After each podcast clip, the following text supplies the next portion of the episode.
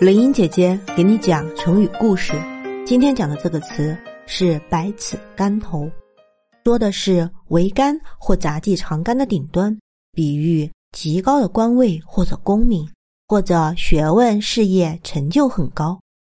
这个故事来源于宋释道元《景德传灯录》招贤大师，诗事一皆曰：“百丈竿头不动人。”虽然得入未为真，百丈竿头须进步，十方世界全是身。说的是宋朝时长沙有一位高僧，名叫景澄，号招贤大师。这位大师佛学造诣很深，时常到各地去传道讲经。一天，招贤大师应邀到一座佛寺的法堂上讲经。前来听讲的僧人很多，大师讲得深入浅出，娓娓动听，听的人深受感染。法堂内除了大师的声音外，一片寂静。招贤大师讲经完毕后，一个僧人站了起来，问他行了一个礼，然后提了几个问题，请求大师解答。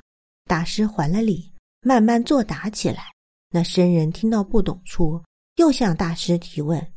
于是两人一问一答，气氛亲切自然。听讲的人发现，他们俩谈论的是有关佛教的最高境界——十方世界的内容。为了说明十方世界究竟是怎么一回事，招贤大师当场出示了一份解帖。所谓解帖，就是佛教中记载唱词的本子。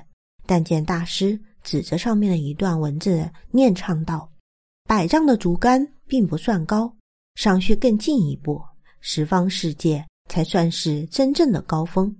所以‘百尺竿头’这则成语也称为‘百丈竿头’，这就是‘百尺竿头’的故事。”